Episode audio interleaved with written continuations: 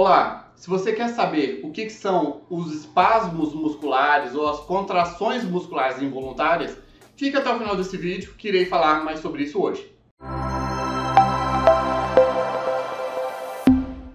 Olá, meu nome é Dr. William Rezende do Carmo, sou médico neurologista, fundador da clínica Regenerate e no meu canal falo sobre dor, Parkinson, emoções, neurologia geral e neurociências. Se você não quiser ficar de fora de nenhuma novidade, se inscreva no canal e clique no sininho. Assim o YouTube vai te enviar notificações de novos vídeos e não vai perder nenhuma novidade. Bom, contrações musculares involuntárias chamados espasmos, puxões, fisgadas, é, contraturas, pulos, susto no músculo, até isso tem esses nomes, e é o que é uma contração rápida do músculo com um relaxamento imediato após a sua contratura, de maneira involuntária. Ou seja, a pessoa contrai o músculo sem ela querer, ela está aqui dá um, um pulinho o músculo, dá uma contratura e um relaxamento logo em seguida. Isso para fazer oposição à cãibra, que é uma contratura sustentada, que o músculo contrai e mantém-se contraído. Você tem que puxar para poder desfazer a cãibra. A cãibra é uma contratura sustentada do músculo. O espasmo ou a contratura involuntária é quando vem a contratura e um relaxamento logo em seguida, de maneira involuntária, independente da vontade da pessoa. Bom, quais são as causas disso? A causa mais comum da contratura involuntária ou do espasmo é a atividade física extenuante. Todo mundo já viu que quando fez muito exercício, uma atividade física muito extenuante, especialmente se não hidratou bem, o músculo fica lá dando pulinho, contraindo involuntariamente. Especialmente após ter feito muito esforço. Todo mundo sabe que já fez na academia quando puxou o peso novo, voltou a mais lá, o músculo fica dando aquelas contraturas involuntárias. Especialmente se a pessoa também está desidratada. Por exemplo, a pessoa fez uma corrida ou andou de bicicleta, não se hidratou adequadamente, é comum de se ver o músculo contraindo involuntariamente. Mas, bem, não é essa que preocupa todo mundo, não é essa que faz você digitar no YouTube querendo saber sobre espasmos musculares. A causa mais comum, fora essas, que são causas secundárias a o dia a dia da pessoa, envolve, número um, privação de sono. A pessoa que dorme pouco tem um excesso de energia mental, cerebral, e isso acaba indo em descargas elétricas nos músculos e tendo contraturas involuntárias. Excesso de cafeína. A pessoa toma muito café, que é estimulante e também leva a contraturas involuntárias. Deficiência de cálcio e magnésio. Também, o cálcio e o magnésio estabilizam a membrana do, das células musculares, dos sarcócitos, e estes ficam normais, relaxados, caso tenha a adequada quantidade de cálcio e magnésio no sangue. Deficiência de vitamina D, isso é importante. Se a pessoa tem deficiência de vitamina D, o metabolismo do cálcio fica alterado e também o funcionamento dos músculos e pode acontecer contraturas musculares. Desidratação, super comum. A pessoa está trabalhando lá o dia inteiro, dia inteiro, dia inteiro, especialmente de máscara, agora, e nem lembra de beber água a hora nenhuma e fica desidratada.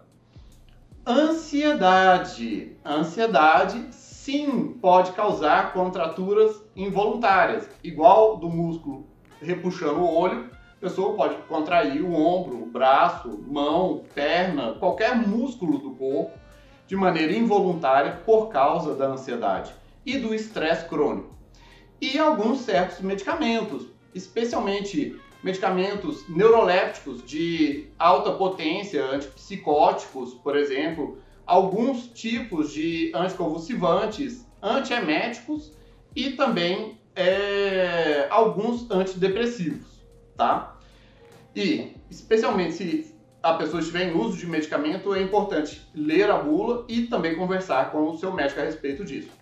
Bom, existem também causas mais raras de contraturas musculares, de espasmos musculares. Mas antes disso, escreva nos comentários o que você está achando do nosso vídeo sobre os espasmos musculares, sobre as contraturas involuntárias. Das causas mais raras de, de espasmos musculares, envolve desde esclerose lateral amiotrófica, tá? é a temida doença do é, Steve Hawking, que ficava lá na cadeira todo atrofiado lá, o músculo começa, a doença pode começar com músculo dando pulinho, o músculo fica dando contraturas. E isso é uma das manifestações iniciais da esclerose lateral amiotrófica. E é progressivo, é contínuo junto de fraquezas. É a doença do neurônio motor, é a doença do neurônio motor superior e inferior. Bom, além da esclerose lateral amiotrófica, existe a síndrome de Isaac, que é uma doença autoimune dos nervos periféricos que pode também causar espasmos. Muito rara essa doença. Lupus também pode causar inflamação dos músculos e contraturas involuntárias.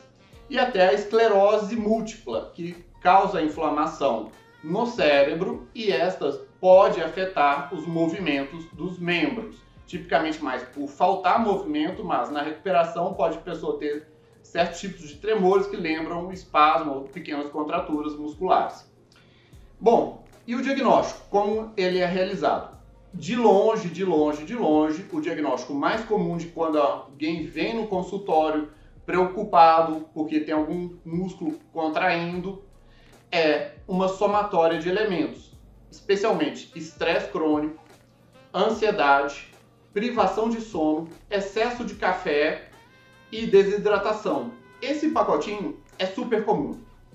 Quem já não viu o colega do trabalho que está todo estressado, tomando café toda hora, fica, não bebe água, não bebe líquido, não toma sol, não toma vitamina D, dorme pouco, dorme mal e fica lá. Todo cheio de contraturas involuntárias de longe, essa é a causa número um de contraturas involuntárias musculares, o que se resolve muito bem e facilmente. Bom, e os outros demais diagnósticos, quando é pertinente, eu peço exames de ressonância nuclear magnética do encéfalo e da coluna, eletroneuromiografia, e exames de sangue para o diagnóstico diferencial de outras patologias que possam causar espasmos e contraturas musculares involuntárias. E o tratamento? O tratamento número um é fazer retirar os elementos agressores, que é o mais comum. Se eu ponho o paciente para dormir melhor, eu diminuo a ansiedade dele, ele se hidrata mais, eu reponho vitamina D, põe um pouquinho de magnésio. Nossa, resolve muito bem a grande maior parte dos casos. E o grande importante disso é tratar os determinantes causais do estresse crônico e da ansiedade. Porque se não trata isso em sua causa, em sua raiz, daqui a pouco a pessoa está repetindo os mesmos elementos que levaram ela a tal desfecho. Bom, e demais patologias são tratadas conforme cada tipo de problema. Se é uma deficiência de cálcio, dou tratamento específico. Se tem uma doença autoimune, faço o tratamento específico. Se é uma doença muscular, igualmente, e assim por diante.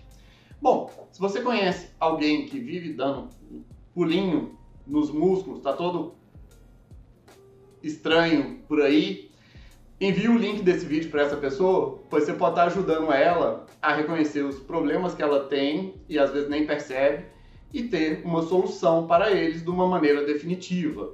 E se você gostou do vídeo, dê aquele like, dê aquele joinha e compartilhe, pois conhecimento quanto mais compartilhado, melhor para todos. Abraços, até mais!